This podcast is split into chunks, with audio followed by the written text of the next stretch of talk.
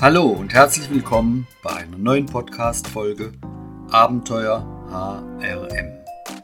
Du suchst Input, Ideen und Impulse zum Thema Personalmanagement. Du hast Fragen zur Fach- und Persönlichkeitskompetenz. Du willst dich im HR entwickeln und weiterbilden. Dann hör doch rein in diesen Podcast und lass dich überraschen. Hier erwartet dich deine Gastgeberin und Herzblutpersonalerin Diana. Hey, hey und herzlich willkommen zu meinem Podcast Abenteuer HRM. Schön, dass du dabei bist. Schön, dass du zuhören willst, wie ich über meine HR-Erfahrungen berichte und dir damit Tipps weitergebe. Mein Name ist Diana Roth und ich bin die Herzblutpersonalerin. Als solche helfe ich insbesondere Frauen im Personalmanagement, ihren fachlichen Karriereweg zu beschreiten ohne dabei persönlich auf der Strecke zu bleiben. Und immer wieder werde ich gefragt, Jana, sag doch mal, was läuft eigentlich so im zweiten Bewerbungsgespräch oder im dritten Bewerbungsgespräch ab? Und gerade zu dieser Frage habe ich mir heute ein Mindmap gemacht und möchte euch dazu erzählen, wie ich es erlebt habe und bin extrem gespannt, was ihr mir dazu schreibt. Du hast eventuell eine Stelle ausgeschrieben auf allen Jobportalen. Du hast unglaublich viel Bewerbungen bekommen und du hast sie vorselektioniert nach der ABC-Analyse. Und tatsächlich hast du einige passende Bewerber eingeladen. Und alle außer zwei Personen haben zugesagt. Und die Gespräche liefen mit dir und dem Linienvorgesetzten gut. Sie waren aufschlussreich, sie waren interessant. Und dieses erste Gespräch, also diese erste Gesprächsrunde zeigt sehr deutlich auf, welcher Bewerber für die Stelle gar keinesfalls in Frage kommt. Also sozusagen No-Gos, überhaupt nicht möglich. Sie passen weder zum Team, noch zum Vorgesetzten, noch zum Unternehmen, geschweige denn, dass sie die Stelle ideal ausfüllen könnten. Und dann gibt es zwei oder drei Personen, die tatsächlich interessant sind. Und das ist schon viel. Und jetzt begleitest du sie zum zweiten Bewerbungsgespräch.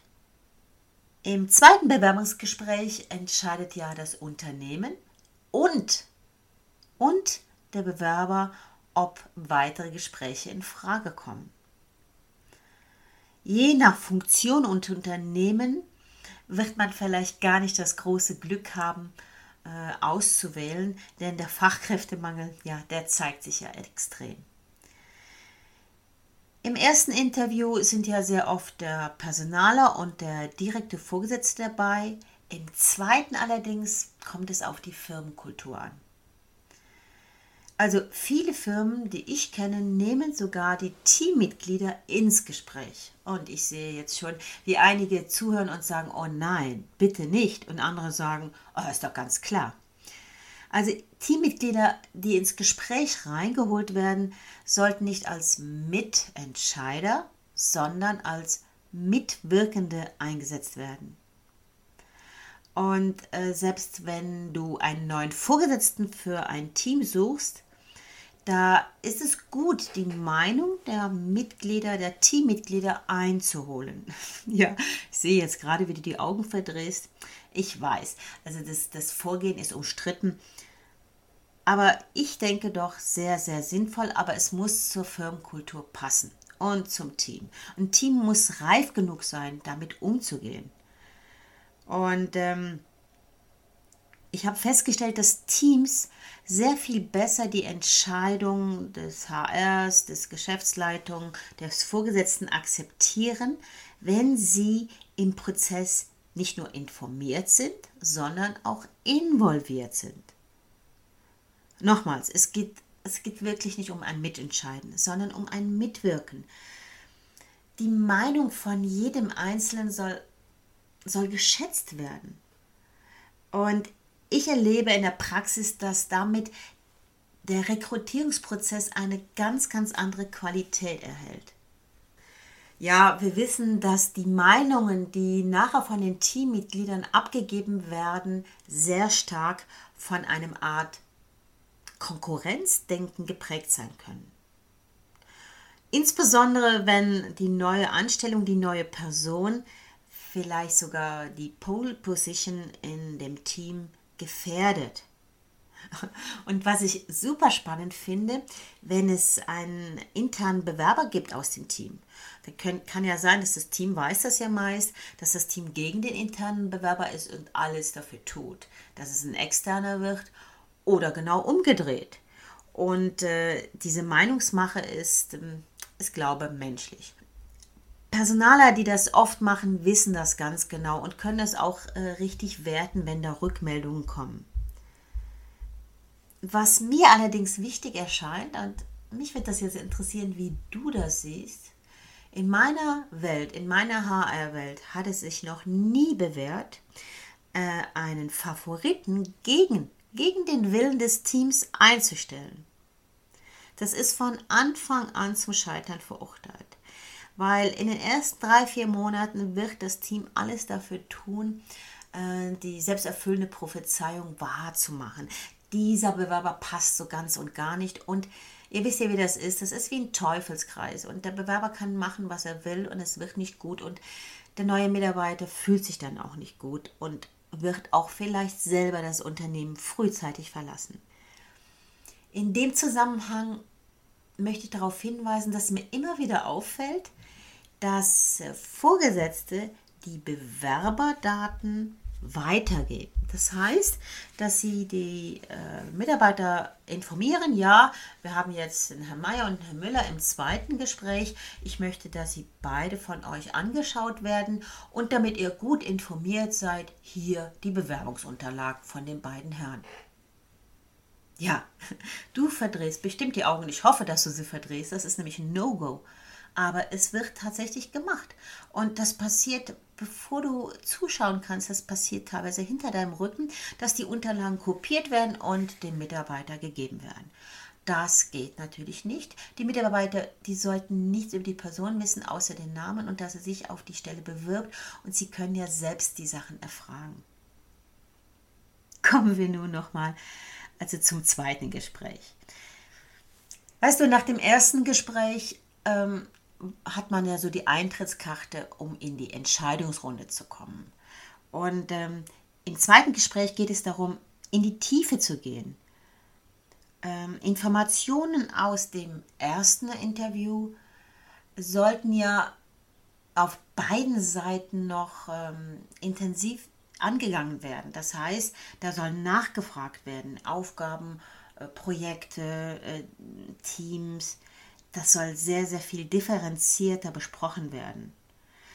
Und ähm, bei diesem zweiten Gespräch sollte, das ist meine Empfehlung, das HR wieder den Lead haben. Sie sollen also die Fragen vorbereiten, äh, den Ablauf vorbereiten und auch äh, wer welchen Part hat.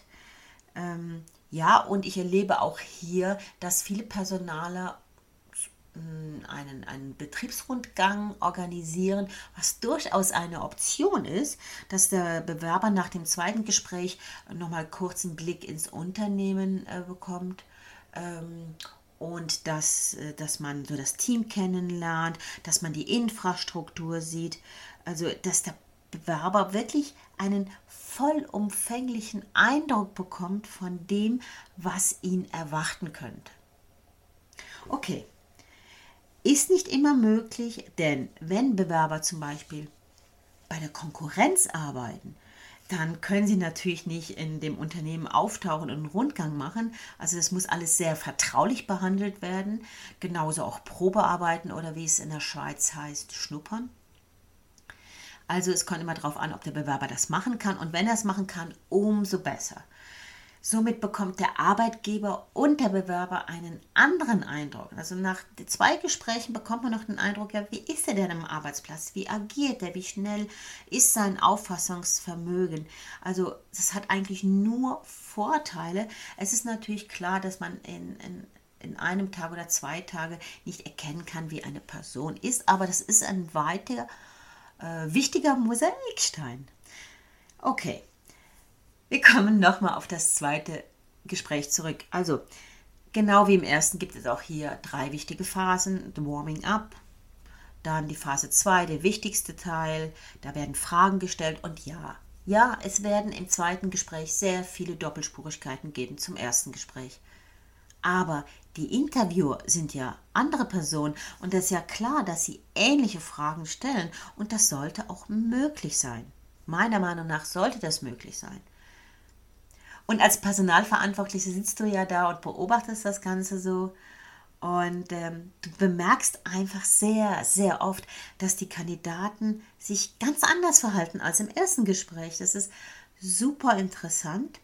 Und, und hier zeigt sich auch so die Glaubwürdigkeit, die Authentizität der Person oder wie die Person mit so ein bisschen stressigen Gesprächen umgeht. Ähm, ein zweites Gespräch ist aus meiner Perspektive wesentlich, wesentlich entscheidender und wichtiger, gewichtiger wie das erste Gespräch. Und deswegen erlebe ich auch sehr oft, dass Vorgesetzte in diesem Gespräch sehr viel fordernde, sehr viel teilweise provokativere Fragen stellen, um die Person so ein bisschen aus ihrer aus ihrer Rolle zu locken, die sie vielleicht auch vorgeben will und wirklich zu spüren, ja, wer sitzt da vor mir? Passt der wirklich zu uns? Passe ich wirklich zu ihm? Was ich sehr oft feststelle, ist, ähm, wie Kandidaten hier ticken. Also im Sinne von, wenn sie sehr hierarchisch ticken, dass sie dann zum Beispiel nur den Vorgesetzten anschauen oder ähm, nur den Chef der Abteilung. Das ist unglaublich, was da so abgeht, weil jeder ähm, stellt sich ja auch unter dem zweiten Gespräch was anderes vor und tatsächlich, in der Praxis erlebt man alles.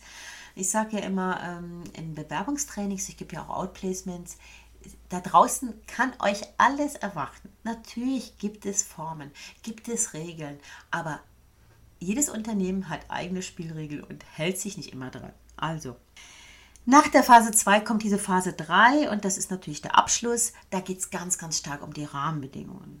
Hm. Und hier hat natürlich der Bewerber unglaublich die Möglichkeit, viele detaillierte Fragen zu stellen. Und, ähm, und natürlich gilt auch hier wieder hm, mein, mein heiliger Schwur, der Bewerber geht nur raus und weiß, wie es weitergeht. Man gibt ihm verbindlich an, ähm, wir werden in den nächsten vier Tagen entscheiden oder wir brauchen noch ein Assessment oder äh, sobald wir Ihre Referenzen angerufen haben, werden wir uns dann und dann wieder bei Ihnen melden. Egal wie man es macht, wichtig ist, etwas Verbindliches anzugeben. Hey, das ist mir ein ganz großes Herzensanliegen, dass das fair gemacht wird. Und das zeigt auch die Professionalität des HRs auf, des, der Firma auf. Und denkt bitte immer dran, das Ganze ist Image pur. Ja, und im zweiten Bewerbungsgespräch spätestens dann gibt der Kandidat oder die Kandidatin die Referenzen an.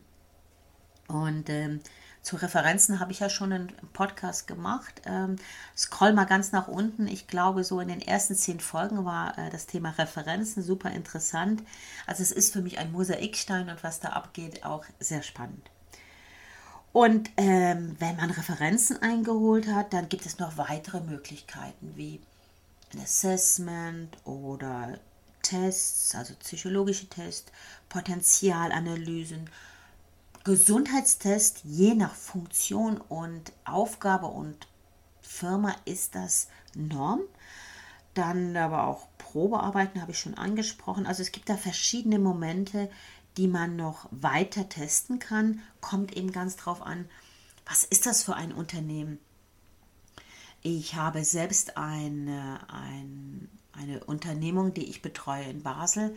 Ähm, da müssen die Bewerber einen Betreibungsregisterauszug, einen Strafregisterauszug mitbringen zum zweiten Gespräch, weil diese Bewerber sehr viel mit fremdem Geld umgehen.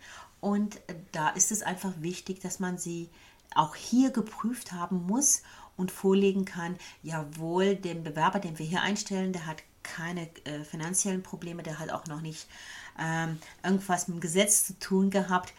Ist zwar nicht der Garant, dass nichts passiert, aber es ist schon mal die halbe Miete. Ja, Personalarbeit heißt auch gut verkaufen. Und deswegen möchte ich hier an dieser Stelle sehr stark auf den, auf den Punkt Zeit setzen. Viele Prozesse laufen viel zu lange. Und für den Bewerber, der wartet, der denkt sich, was ist denn hier los? Warum höre ich nichts von denen? Und viele, viele gute Bewerber sind parallel in mehreren anderen Prozessen. Und da ist einfach so, wenn da ein erstes Angebot kommt, was einigermaßen gut ist, wird dieses erste Angebot genommen. Deswegen sehr zeitnah arbeiten. Ähm, ich finde das schrecklich, wenn so Rekrutierungsprozesse herausgezögert werden, weil der Vorgesetzte in Urlaub ist oder weil der Referenzgeber nicht erreichbar ist oder oder weil die, die Lohnabteilung noch nicht ausgerechnet hat, was es dann genau ist. Ihr müsst euch vorstellen, die Bewerber, die sind in parallelen Prozessen, Bewerbungsprozessen. Und deswegen, für mich ist hier der Personaler in der Rolle des Verkäufers, des diplomatischen, des empathischen, mit Fingerspitzengefühl vorgehenden Verkäufers. Ich weiß, dass das von Personaler äh, nicht gerne als Titel gesehen wird, aber für mich ist das so. Ähm, das heißt, gibt es diese Phase, wo man den Bewerber bei der Stange hält, indem man ihn auch anruft und informiert, wir sind noch nicht so weit, bitte gedulden Sie sich einen Moment, kann ich Ihnen noch Fragen beantworten. Man kann ermuntern, man kann aber auch so Zweifel aus dem Weg räumen, man kann sich kritischen Fragen stellen. Für mich, für mich persönlich ist der Personaler in diesem sehr seriösen und wichtigen Prozess so, ähm, so ein Bindemitglied zwischen Bewerbenden und Unternehmen. Und ich gebe auch nicht alles dem Unternehmen weiter, was der Bewerber mich gefragt hat. Ich bin sehr loyal gegenüber dem Unternehmen, aber nicht alles muss auch weiterfließen. Und ich denke, auch das könnt ihr mit Fingerspitzengefühl steuern. Ja, und hinauszögern ist natürlich überhaupt nicht gut fürs Image. Und ähm, deswegen sollte man da zügig vorgehen.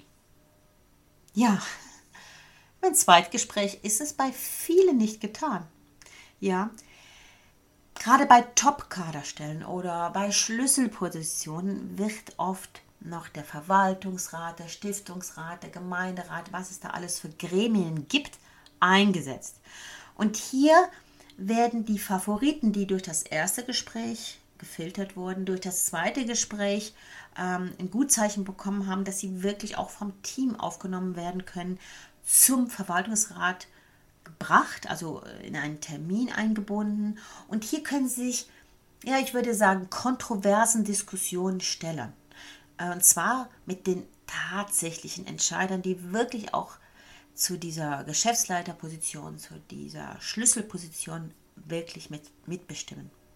Also für mich ist es eigentlich egal, welcher Weg ein Unternehmen äh, für den Bewerber findet. Es muss passend sein, es muss seriös sein, es muss fair sein äh, und es ist wirklich Image, Image, Image. Okay, jetzt ist es wunderbar, wenn wir einen Bewerber äh, zusagen, aber es gibt ja immer die Nummer zwei und die Nummer drei und es gibt eben nur einen Gewinner und es gibt äh, nur eine Zusage. Und wenn es eine Zusage gibt, automatisch muss man den anderen absagen. Und alle die Personen, die im Gespräch gewesen sind, haben eine persönliche Absage zugute. Und an dieser Stelle gebe ich auch zu. Auch mir ist es passiert, dass ich mal per Mail jemand abgesagt habe, der in der zweiten Runde war. Hm, nicht gut, überhaupt nicht gut.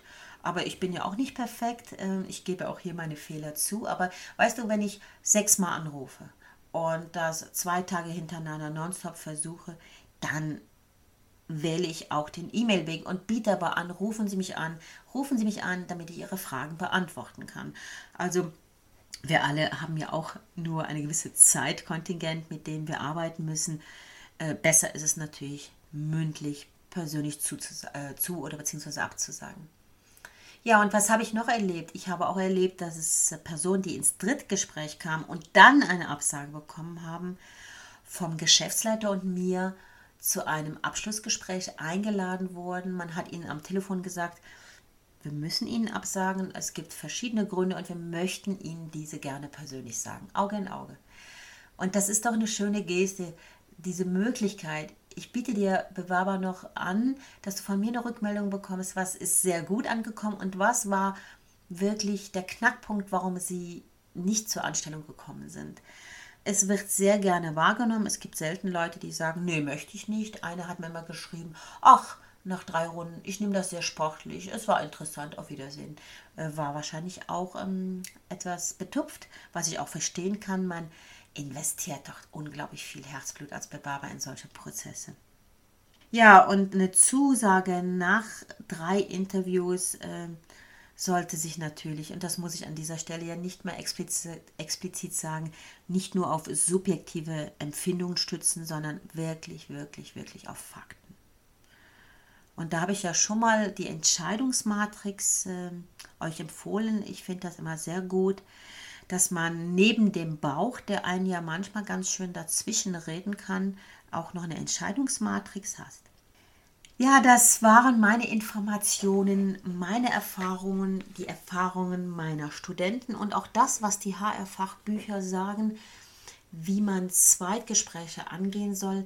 Wenn du da noch Ergänzungen hast, noch andere Meinungen und Erfahrungen, bitte schreibe mir. Ich bin absolut dankbar für solche, für solche Ergänzungen.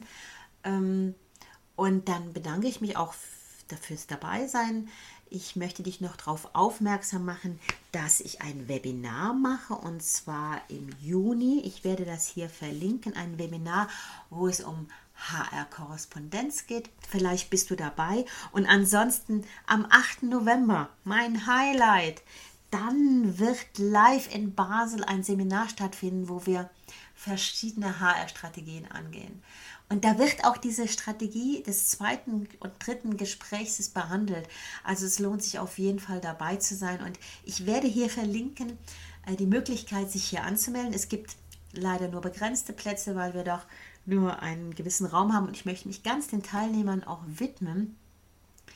Wenn du bis Ende Juli buchst, hast du einen Early Bird Price. Ich werde das verlinken. Es sind 100 Franken, die, die du das dann günstiger bekommst. Und bitte, ähm, leg das doch deinem Arbeitgeber vor. Er soll dir im Rahmen der Weiterbildung dieses, dieses Seminar, dieses Tagesseminar, wo es um Praxis-HR-Strategien geht, ähm, begleichen, bezahlen und dich damit unterstützen in deiner Weiterentwicklung. Ich freue mich, dass du dabei bist und wünsche dir einen wunderbaren Tag und denk bitte immer daran, HM ist viel mehr als eine Dienstleistung. HM ist Kunst, Bleib dir selbst treu und ändere dich. Herzliche Grüße, Diana. Toll, dass du zugehört hast. Du siehst, Personalarbeit ist mehr als eine bloße Dienstleistung. HRM ist eine Kunst, die erlernbar ist. Hast du Fragen oder Anregungen zu einem Thema, was dir unter den Nägeln brennt? Dann schreibe an Diana unter kontakt at www.diana.com. Und Diana freut sich natürlich ganz besonders, wenn du diesen Podcast auf iTunes bewertest. Die Erklärung findest du in den Show Notes. Es kostet nur zwei Minuten deiner Zeit. Tschüss und bis zur nächsten Podcast-Folge von und mit Diana.